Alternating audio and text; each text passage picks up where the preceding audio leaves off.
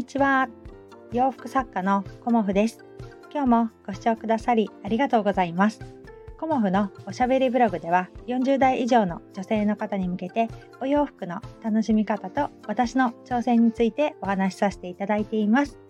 今日はですねあえて無理をするというようなお話をさせていただこうと思います。まああのー、世の中的にというかね皆さん優しいからやっぱ無理はいけないよねとかねあの優しい言葉をかけてくださったりとかまあ私もあの無理をしているとまあ体に来ちゃうとかねそういうことはすごく分かった上でね今日はお話しさせていただこうと思うんですけど個展の直前ね1週間は私はあえて無理してまでもう頑張ろうっていう期間にしています。で古典を作り上げるっていうことにやっぱり全力投球をしたいなっていうふうにいつも思っているので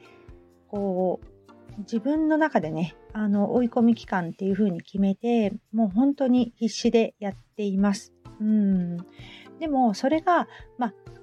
旗から見たら無理してやっているっていう風に見えるのかもしれないんですけどここがやっぱりこう古典に向かう自分へのチャレンジ。うん。とあと自分への何て言うのかな姿勢。うん。そこをやっぱり大事にしていきたいなと思っているので私はあえて無理をして1週間まあ1週間以上かな。うん。あの本当にマックスであの 毎日やってるんですけどあのそういう期間は約1週間ですかね。うん、で個展の2日間ね本番があってでまあそうですねその個展が終わった後次の日はあの今まではね何年か前はこうくたっとしてしまったんだけれども最近はあの体のペースがすごくつかめてきていてで、あのー、次の日からね、もう仕事ができるような、あの体にはなっています。うん、で個展を3日とか4日とかやらないんですか？っていうお話とかもあのしていただいてるんですけど今の私のペースではやっぱり2日うんそこが、まあ、限界とは言わないけれども2日がちょうど体のバランスとかお客様の感じとか、まあ、いろんなことまあね、あの、日割りであのギャラリーのお金もかかってくるのでこう売上と経費とっていうところも考えるとやっぱり2日がちょうどいいのではないかなっていうふうに思っています。であのこうねお手伝いもお願いしたりもするのでそういうところもいろいろ加味してですかね。うんだからあの3日4日やれないことはないんですけどやっぱりこう自分がねあの全ての力を マックス注げるっていうのはだいたい2日かなっていうふうに思っています。でその2日間は実はお昼もほぼほぼ食べないしまああのたまにねお水飲まなすぎてこう私体つってきたなっていう時あるんですよ。コモフ展ですごい笑っちゃうんだけど。だから最近はなるべくお水を飲もうとはしてるんだけど、たすら立って喋り続ける2日間なんですよね、コモフ展っていうのは。だから、お水も飲むのも忘れちゃうし、多分初日はいつもお昼は食べないかなっていうようなあの感じのありがたい忙しさをいただきまして気づいたらもう3時4時っていうのがだいたい初日かなっていうふうに思います。でありがたいことに2日目もにぎわっている時はあの2日目もねまあ、3時ぐらいになんかつまむかなっていうようなあの感じだったり、まあ、2日目がねあの緩やかな時はあのゆっくりこうお話ししながら食べたりもするんですけどまああのいろんなねあの状況がありながらもやっぱり2日間こうそこに体調をマックスで持っていこうっていうふうには思っているものの実は1週間前からずっと私飛ばし続けているので まあねよくあのこの体力でやっていけてるなっていうのは実は思います。うん、だからあの前日はね、あの、そうですね、前回は前日もね、1時ぐらいまで縫ってたんだよね。なんか自分のスケジュールミスで、あやらなきゃいけないものがやれてなかったみたいなのもね、うん、あってで1時ぐらいまでっていうのがあったんだけどやっぱり展示会当日っていうのは分かんないんだけどアドレナリンが出るのかすごく元気にあのお話できたりしますね。うんだからやっぱりすごく私の中でこう楽しみにしているというかあの大事にしている展示会なのであの今週ねあの16日日曜日と17日月曜日春のコモフ展開催させていただきますがやっぱりねコモフさん行くねとかねタカちゃん行くよって言ってもらえるあのその言葉にやっぱりすごくあの答えたいなっていうのがあってあの無理っていうふうに思ったことはないんだけども気づいたらやっちゃってるんだけどこうかなり追い込みをしています。うん、で、まあ、休憩する時にちょっとねあのライブに行かせていただいたりだとかこうやってね配信を撮ったりだとか、うんまあ、なかなかちょっと始めたノートも実は後回しになっていてああやるって言ったのにやれてないなと思いながらもやっぱり優先順位があって、うん、そこはねあの自分としてきちんとしたいなっていうふうにも思っているんですけど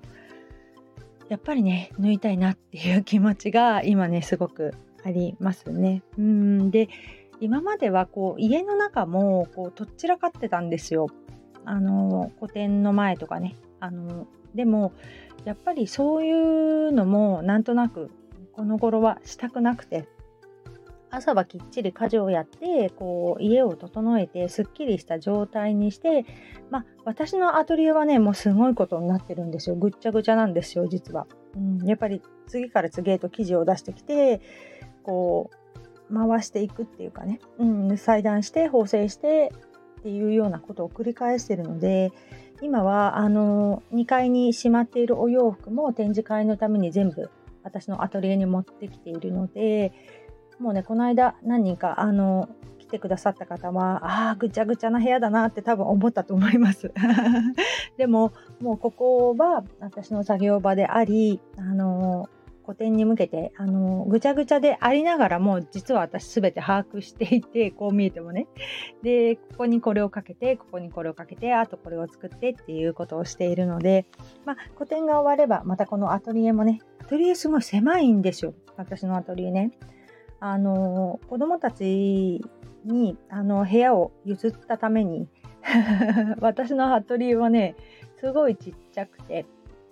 もともとね8畳のお部屋をあの優に使っていたんだけれどもちょっとねあの娘にねあの譲りまして。で私は1階のねあのすぐあのお客様も来やすい1階の小さなお部屋があるんだけれども4.5畳ぐらいかな。すごいちっちゃいんですけど、うん、そこでねあのアトリエとしてこう去年の夏にねまず天井のペンキを塗ってで壁をあの塗ってねで棚も塗ってっていうような感じで壁はねあの天井と壁ほとんど白なんですけど一部ね黄色の壁で塗ってみたりもう一箇所は水色で塗ったりもしましたね。うんで真夏の暑い時にアトリエ作りやったからね なんか汗だくになりながらこうペンキって何回も塗らないといけないんですね。1回塗っただけだとこの白さが出なくて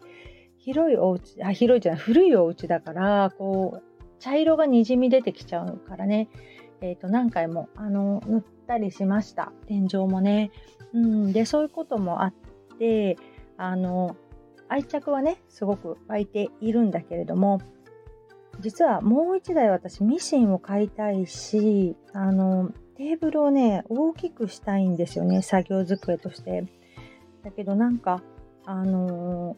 お部屋が狭いからね、あのどうしようかなっていうことはね今考えてるんですけどこうコモフ展が終わったらねあの IKEA に行ってこうちょっとイメージのねものを購入しようかななんて思っています。そんな感じでね、あの、今日も必死で縫っていこうと思います。まあ、あのー、インスタの方に、あのー、自分としてね、動画を昨日撮って2つ上げてみたんだけれども、なかなかね、おデブちゃんだからね。皆さんコメントいただいてとっても嬉しかったです。えっ、ー、と、新作のね、ガーゼブラウスと、あと、えっ、ー、と、鱗柄のワンピース。うん、なんか、パーティーさんとか、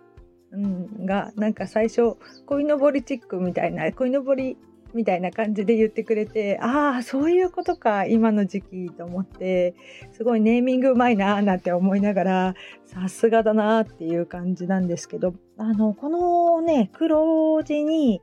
え、ー、と、ベージュの、こう、鱗みたいなね、鯉のぼりチックな柄とかも、え、ー、と、以前はね、グレーにオレンジだったりとか、あと、水色系だったりとか、グレーに黄色だったりとか、いろいろあったんですけど、えっ、ー、と、ほとんどね、パンツにして、で、大阪の方にお送りさせていただいています。なので、あの、鱗柄のね パンツが見たい方は、えっ、ー、と、大阪の、えっ、ー、と、中崎町だったかな？あの、アティックデイズさん、あの、関西の方は見ていただけるといいかなと思います。ちょっと、あの、柄テイストで大阪はお送りさせていただいていて、鎌倉の展示会ではちょっとね、テイストが違うんですけど、こう、すごく大阪の方に取り入れていただいて、履いていただいて、とっても嬉しく思っております。ということで、今日もね、一気に縫っていこうと思いますので、あの、またね、ちょこっと、あの、いろんな方の配信聞かせていただきながら頑張りたいと思います。今日もご視聴くださりありがとうございました。洋服作家、コモフ、小森屋隆子でした。ありがとうございました。